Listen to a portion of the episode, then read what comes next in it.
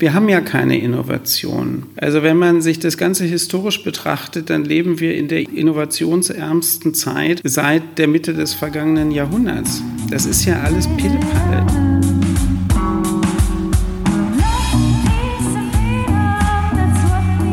Wir.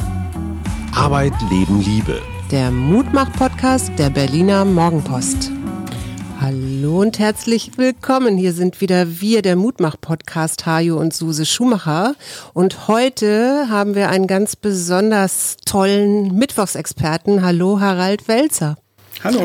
Ja, lieber Harald, tatsächlich, unsere Hörerinnen und Hörer haben sich Harald Welzer gewünscht. Wir erfüllen also einen Wunsch, Deutschlands Wunsch. Und zwar ganz besonders gerne nach dieser Bundestagswahl. Ich kann mich an einige Aufsätze von Harald Welzer erinnern, die gingen so in die Richtung Politik und auch Medien, sind so einer kompletten Realitätsverweigerung anheimgefallen, was Klimaschutz und die Zukunft angeht. Ist das durch diese Wahl bestätigt worden? Ähm, ja, ich würde sagen, die Wahl ist ein Dokument eines Wirklichkeitsverlustes, ähm, weil man ja jetzt wirklich in übergroßer Mehrheit darauf gesetzt hat, ähm, Parteien zu wählen, die eigentlich implizit versprechen, nicht zu verändern. Und ähm, man kann ja schon sagen, dass wir längerfristig, aber auch in den nächsten vier Jahren vor so gravierenden Herausforderungen stehen, dass das eigentlich unrealistisch ist, ähm, davon auszugehen, es gebe eine Garantie für Nichtveränderung. Nun haben wir ja dieses interessante Prinzip seit 1949, dass wir uns auf eine Demokratie geeinigt haben und die Mehrheit entscheidet.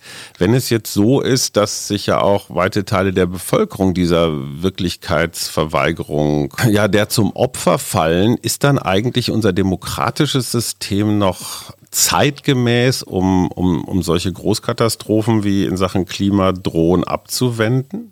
Ja, ich wüsste keine Alternative. Ich meine, das Problem bei einer Demokratie ist, dass die Leute das Falsche wählen können. Sie können am Ende sogar die Demokratie abschaffen mhm. durch Wahl. Und das ist sozusagen das systemische Grundproblem von Demokratie. Das kann man eigentlich nur beseitigen, indem man in den Legislaturperioden so gute Politik macht, dass die Leute in der Lage sind, hinterher was Vernünftiges mhm. zu wählen. Und jetzt haben wir halt das Problem, glaube ich, das hat man jetzt in der Pandemie auch gesehen, dass unsere real existierende Staatlichkeit, Gesellschaftlichkeit und das Handeln der politischen Akteure sehr, sehr gut ist, solange alles normal bleibt.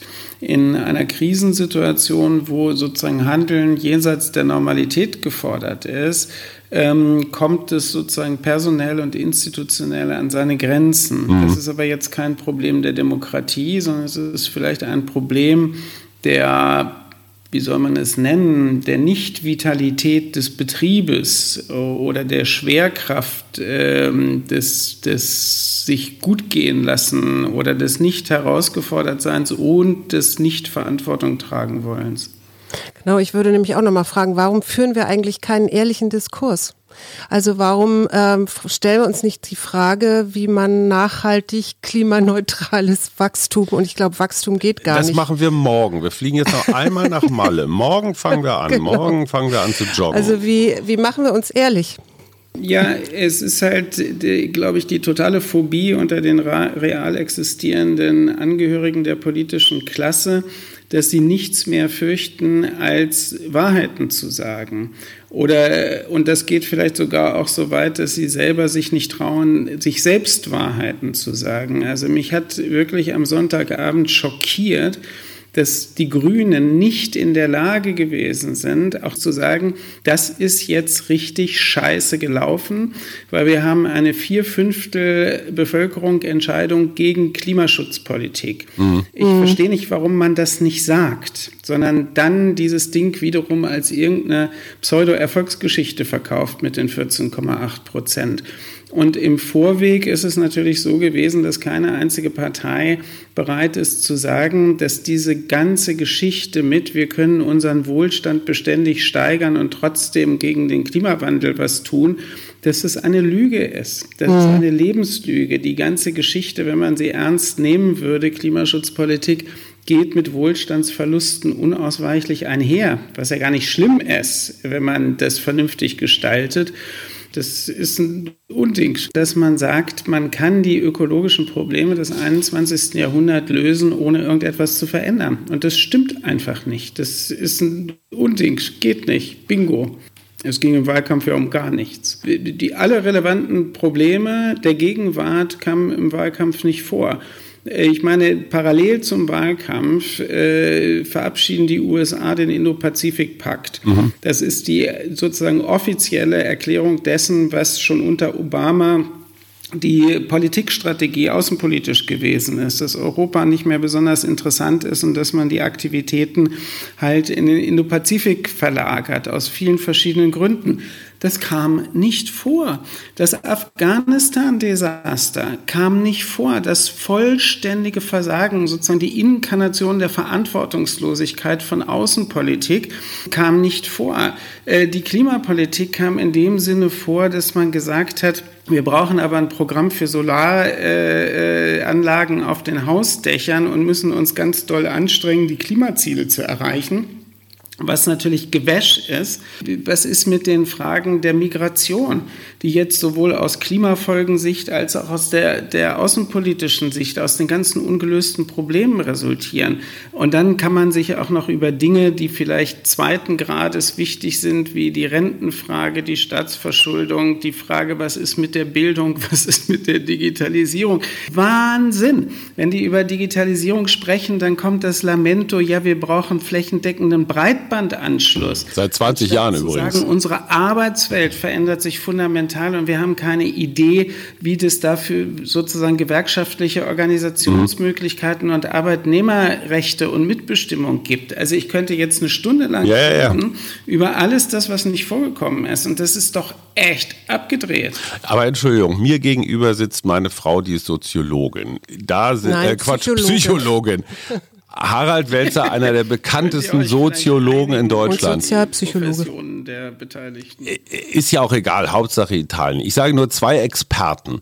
Jetzt erklärt mir doch mal bitte, warum 81 oder weite Teile von 81 Millionen Menschen diese zweifellos global relevanten Themen wie das Ende der NATO, was ja in Wirklichkeit die Orientierung der USA Richtung Pazifik bedeutet, und Afghanistan war ja letztendlich nur ein Teil davon.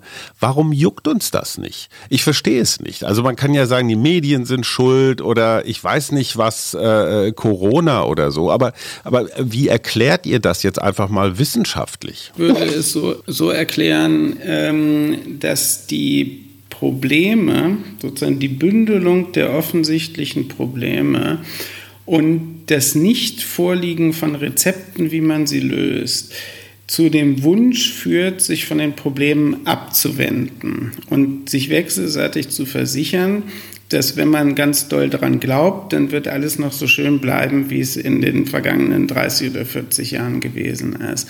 Also das ist, was entstanden ist, ist eine kognitive Dissonanz. Mhm. Die ist genau. zum Beispiel so, wir haben, wir haben viele Dinge, die nicht funktionieren, die mit dem Selbstbild der saturierten Bundesdeutschen nicht übereinstimmen. Wir haben jede Menge Probleme, für die wir kein Rezeptwissen haben.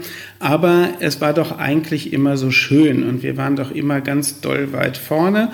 Also äh, wählen wir die Leute, die genau das versichern. Es war doch immer ganz schön und wir waren immer schon ganz weit vorne und das wollen wir auch irgendwie in Zukunft dieses Selbstbild erhalten. Aber da verstehe ich jetzt nicht, du, du beschreibst jetzt relativ präzise Armin Laschet ähm, mit den letzten Sätzen. Warum ist der jetzt um 9% abgeschmiert? Der steht doch genauso für weiter so und hätte noch immer Jod gegangen. Na, weil er das nicht verkörpert. Also ich glaube, dass der, der, der Scholz ist ja gewählt worden, weil er am merkeligsten von allen ist. Mhm. Und gleichzeitig dieses Soliditätsversprechen irgendwie verkörpert und natürlich aber auch dafür steht, dass die nichts verändern wollen und überhaupt schon mal gar nicht in Sachen Umweltpolitik und Klimapolitik. Ähm, da ist für mich auch nicht so ein signifikanter Unterschied zwischen diesen beiden Parteien. Deshalb haben sie ja ungefähr auch die gleichen Anteile an den Wählerinnen und Wählern bekommen. Also waren das jetzt neun Merkel-Prozent, die Laschet verloren hat? Und ist die CDU jetzt da, wo sie hingehört?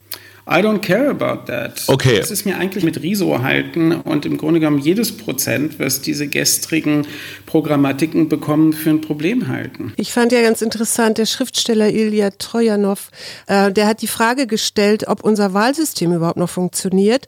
Und zwar, äh, wenn man sich anguckt, dass wir ja mehrheitlich alte Wähler haben, die nur noch einige Jahre oder Jahrzehnte ihr eh schon Eigentum verwalten. Und gleichzeitig haben wir äh, junge Menschen, die existenziell, meinetwegen von der, also von der Klimakrise betroffen sind und auch äh, was ihre Zukunft angeht. Und ob man das überhaupt tatsächlich noch ebenbürtig nennen kann, äh, Stichwort Generationenkonflikt. Na, das kann man nicht ebenbürtig nennen, weil eben die, die Erstwählergruppe liegt, glaube ich, bei 3, irgendwas Prozent der Gesamtwählerzahl. Ähm, ähm, äh, bitte nicht belasten, diese Zahlen. Ich kann mhm. mir Zahlen immer nicht merken. Aber natürlich ist diese Generation der 18- bis 25-Jährigen quantitativ in der Gesamtbevölkerung gering und das bildet sich natürlich auch in den Wähleranteilen ab. Und insofern sind die Älteren äh, die andere Interessen haben, andere Zukunftsorientierungen haben und sowas natürlich dominanter nicht nur ähm, im Endeffekt dessen, was sie wählen, sondern natürlich auch in den Orientierungen der Parteien, weil die setzen auf die Bevölkerungsgruppen, von denen sie ausgehen, dass sie mhm. dort äh, von denen gewählt werden. Aber wenn ich mir angucke, dass die stärkste Partei bei den Erstwählern die FDP gewesen ist, äh, versagt bei mir jede wissenschaftliche Interpretationsfähigkeit. Mhm. Aber, und das finde ich ganz spannend, entgegen der üblichen Regeln wollen ja jetzt FDP und Grüne sogenannte Vorsondierungsgespräche, die gab es so auch noch nicht. Bislang gab es Sondierungsgespräche, aber Vorsondierungsgespräche gab es noch nicht.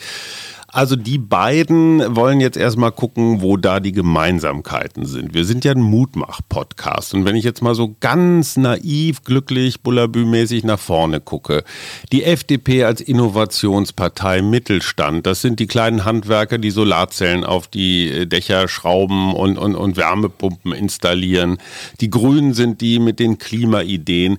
Könnte sich aus diesen beiden kleinen oder mittleren Parteien sowas wie ein Zukunftsimpuls ergeben? Nö. ich sehe den Zukunftsimpuls nicht. Also bei der FDP kann ich keinerlei Zukunftsimpuls sehen. Ja, ich auch Die sagen doch immer Innovation.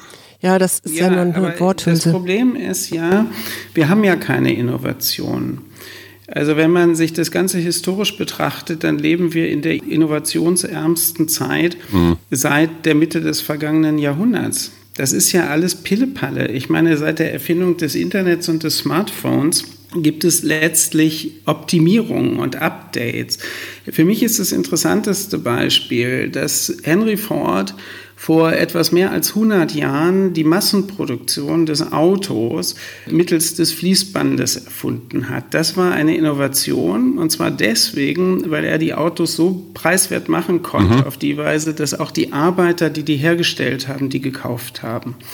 Die Innovation des Jahres 2021, mehr als 100 Jahre später, ist eine Gigafactory, die Autos herstellt, die die Leute, die sie produzieren, nicht kaufen können, weil mhm. sie viel zu teuer sind. Und das ist für mich so ein sklerotisches Symptom, dass wir natürlich desto mehr über Innovationen reden, je weniger wir sie überhaupt haben. Dieser ganze Betrieb ist doch vollständig fantasiefrei. Das mhm. Einzige, was man wirklich feiern muss, war die, die pharmazeutische Abteilung, die innerhalb kürzester Zeit einen Impfstoff gegen äh, das Coronavirus entwickelt haben. Aber was sehen wir denn sonst? Wir sehen, wir sehen diese albernen Elektroautos, die zwei Tonnen schwer sind, kein einziges Ressourcenproblem lösen. Wir sehen die Fortschreibung eines Fortschrittsprogramms, was 100 Jahren erdacht und als wäre das alles noch nicht genug, müssen on top noch irgendwelche Milliardäre mit Raketen durch die Gegend fliegen. Wer, wer bitte möchte mir erzählen, dass das etwas Innovatives sei. Und vielleicht nochmal das Ganze etwas theoretischer betrachtet. Der Begriff der Innovation ist leer und hohl. Innovation bedeutet, etwas ist neuer als etwas, was vorher da war. Mhm. Wir müssen uns mal an den Begriff des Fortschritts erinnern. Dann kann ich nämlich einen Maßstab dafür haben, um etwas, um zu beurteilen, ob etwas, was neuer ist, auch besser und sinnvoller ist als das, was vorher da war. Innovation ist irgendwie alles. Innovation ist auch Gorillas und Innovation ist ein Auto zu fahren, wo man irgendwie gegen die nächste Wand donnert, weil der Scheibenwischer auf dem Menü nur einzustellen ist und die Leute auf das Menü auf dem Bildschirm gucken und nicht mehr auf die Straße. Das ist Innovation. Wenn du Bundeskanzler neuer Bundeskanzler werden würdest. Unsere Stimme hättest Welche Reformen stehen jetzt an, deiner Meinung nach? Also ich habe ja gute Gründe, mich nicht um dieses Amt beworben zu haben. Erstens in der begründeten Annahme, dass mich niemand wählen würde. Zwei Stimmen hättest du ähm, und deine. Wenn ich sozusagen der Einflüsterer wäre, was ich als Rolle viel sympathischer finde, als mich da vorne hinzustellen, ähm, dann würde ich es für sinnvoll halten, tatsächlich mal den geneigten Wählerinnen und Wählern die Mitteilung zu machen, dass die fetten Jahre vorbei sind. Das geht so nicht weiter. Mhm. Dieses Programm was über viele Jahrzehnte erfolgreich gewesen ist, Wachstum zu produzieren und äh, dadurch Verteilungsmöglichkeiten zu haben, ist angesichts der ökologischen und klimatologischen Probleme nicht fortsetzbar im 21. Jahrhundert. Das muss man nicht begründen, da muss man nur nach Ahrweiler gucken oder das Waldbrandgeschehen ums Mittelmeer oder in Kalifornien, Sibirien anzugucken. Können wir jetzt stundenlang drüber mhm. reden. Man muss es nicht mehr begründen. Nee. Und wir leben eben in einer Zeit, wo man so tut, als würde das alles nicht passieren, A. Und B, als könne man das noch verhindern, indem man irgendwie Kosmetik macht. Und ich würde es für sinnvoll halten, tatsächlich das Experiment zu machen, ob man Politik machen kann, die die wehtut. Ob das möglich ist oder ob dann alle weinen und sagen, nee, bei der nächsten Kindertagesstättenwahl wählen wir die, die uns erzählen, dass alles so bleibt, wie es ist. Da sind wir bei einem interessanten Punkt. Ich als gelernter Wessi und äh, Hauptstadtbewohner äh, habe nicht die geringste wirklich schlüssige Erklärung, warum ausgerechnet in Thüringen und Sachsen die AfD sich wirklich festgesetzt hat. Also man hat ja in vielen anderen Teilen des Landes, da wurde deutlich verloren für die Rechten, da hatte man das Gefühl so, das geht vorbei oder das pendelt sich bei den üblichen 5 bis 8 Prozent NPD ein. Gibt es eine Erklärung für dieses Südost-AfD-Phänomen? Es gibt ganz viele Erklärungen dafür. Also der Ostbeauftragte Marco Wanderwitz hat ja die beste Erklärung geliefert. Der abgewählt worden ist übrigens. Eine autoritaristische Orientierung gibt, die was damit zu tun haben, dass der, da ein relevanter Bevölkerungsteil in der Diktatur sozialisiert worden ist. Mhm. Also die DDR war nicht demokratiefreundlich. Ähm, sie hat aber trotzdem, sagen wir mal, den Leuten etwas geliefert, nämlich so etwas wie soziale Sicherheit, Perspektivensicherheit und Autoritarismus. Mhm. Und das, wir müssen uns doch nicht einbilden, dass Autoritarismus etwas ist, was nun Menschen grundsätzlich ganz schlimm finden. Viele haben es gerne. Äh, wenn sie etwas gesagt kriegen, dann müssen sie nicht selber denken und keine Verantwortung übernehmen. Ja. Und wenn ich so eine Tradition habe, und das ist ja nicht DDR-spezifisch, sondern es ist für die ganzen ehemaligen Länder des Ostblocks, hat man dieselben Phänomene, äh, dann muss man einfach mal darüber sprechen. Aber das Problem für die Gesamtdebatte in der Bundesrepublik war, dass man das ja nicht sagen darf, äh, weil man sofort dann Ossi-Bashing betreibt oder als arroganter Westler oder sonst was. Und das Interessante war ja, dass Marco Wanderwitz, der ja nun kein Wessi ist, äh, aus intimer Kenntnis dieser Lage gewagt hat, diese Dinge zu sagen und hat natürlich unfassbar einen auf die Mütze gekriegt. Das ist sehr symptomatisch, aber das gehört zu diesem ganzen Spektrum dazu, dass wir mittlerweile Politik mit Pädagogik verwechseln und man um Gottes Willen also jede Situation vermeiden muss, wo einem irgendjemand vielleicht böse sein könnte. Mhm. Aber, aber Manuela Schwesig passt jetzt nicht so ganz in dieses autoritative Narrativ, oder? Und ich meine, die hat, in, die hat im Nordosten nun wirklich. Das ist aber auch der Norden. Ja, aber ich meine, aber hey, ist der meine, Süden. dort sind die AfD-Wählerzahlen nicht unbeträchtlich. Ja, aber da hat auf der anderen Seite, äh, und ich meine, äh, Rainer Haseloff und Dietmar Woidke in, in Sachsen-Anhalt und, und Brandenburg äh, haben zumindest mal äh, diese AfD in Schach gehalten.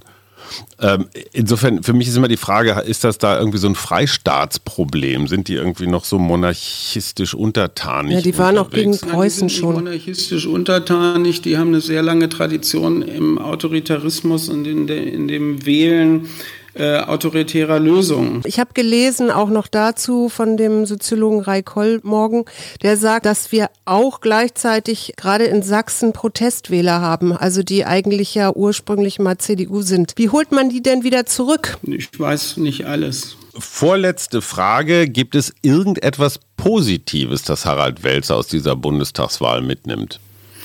Nein, ehrlich gesagt nicht. Ach komm. Also ich fand sozusagen dieses Dokument der Beharrlichkeit und des Festhaltens. Ich meine, wir haben jetzt über 50 Prozent Wahlergebnis für die beiden Parteien, die nun wirklich mehr als ein Jahrzehnt diese, diese Politik dominiert mhm. haben. Das finde ich schon spektakulär, ehrlich gesagt. Und das zeigt jetzt nochmal sozialpsychologisch einfach nur, dass in Krisenzeiten die Option für das, was man kennt, viel, viel stärker ist als ja. irgendeine mhm. Idee von Aufbruch. Da haben ja die Grünen immer davon gesprochen, Aufbruch, ähm, Veränderung, Transformation, sich zu neuen Ufern aufzumachen.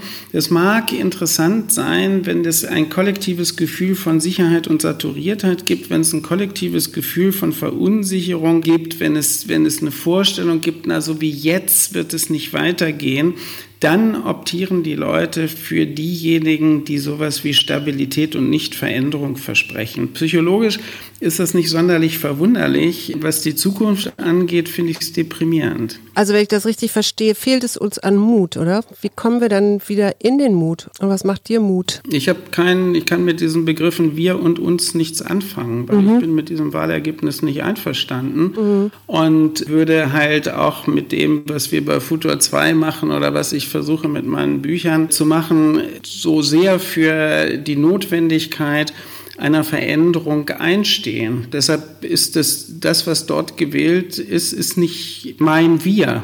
Ja. Aber vielleicht kannst du, du hast ja auch nicht für zuständig. Also man kann ja nur das tun, was man tun kann. Und dann würde ich jetzt sagen, wir, also die Angehörigen einer Nachhaltigkeitsszene im weitesten Sinne, waren verdammt nochmal nicht erfolgreich. Mhm. Ja. Und das ist schlecht, weil ähm, es braucht eine Nachhaltigkeitstransformation und die ist nicht sichtbar. Ja, aber du hast ja äh, ein sehr schönes Projekt, das du betreust, nämlich Futur 2 hast ja eben auch schon ganz kurz gesagt, vielleicht kannst du uns da etwas Innovatives oder Mutmachendes noch schenken für unseren Podcast. Naja gut, ich meine, das sind hunderte von Geschichten, die wir erzählen äh, über Menschen, die andere äh, Typen von Unternehmen aufgemacht haben, die in Deutschland nachhaltig Textilien produzieren, die Genossenschaften gegründet haben, die als Einzelpersonen ähm, total abgefahrene Sachen machen im sozialen und Nachhaltigkeitsbereich.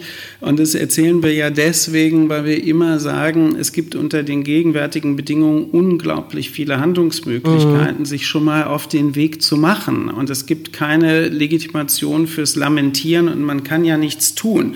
Nur würde ich einfach sagen, ähm, wir können ja nicht oder ich kann nicht davon abstrahieren, dass wenn wir die Werte der Klimawissenschaft oder der Biowissenschaften ansehen, mhm. auf was wir uns zubewegen, dann komme ich leider nicht umhin, festzustellen, dass unsere Bemühungen nicht im richtigen Verhältnis dazu stehen. Ja. Und das ist ein echtes Problem. Also um es mal plakativ zu sagen, im nächsten Jahr jährend jetzt sich das Erscheinen der Grenzen des Wachstums, mhm. das ist vor einem halben Jahrhundert mhm. erschienen. Und das ist eine sehr plausible Untersuchung, die damals erschienen worden ist. Die hätte zur Folge haben müssen, dass die Autos kleiner werden, die Landwirtschaft sich verändert, die Wälder äh, aufgeforstet, die Mobilität nachhaltiger wird. Das wusste man vor einem halben Jahrhundert, genauso wie man die Klimaprobleme seit Jahrzehnten kennt.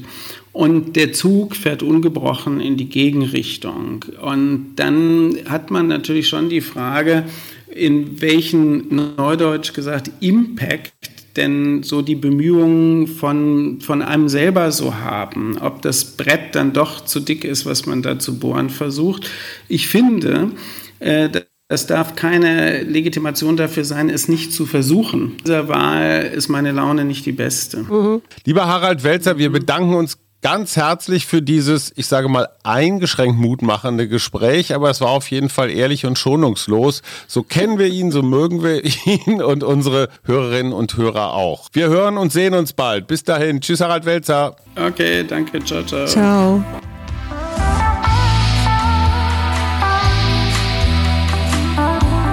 Wir. Arbeit, Leben, Liebe. Der Mutmach-Podcast der Berliner Morgenpost.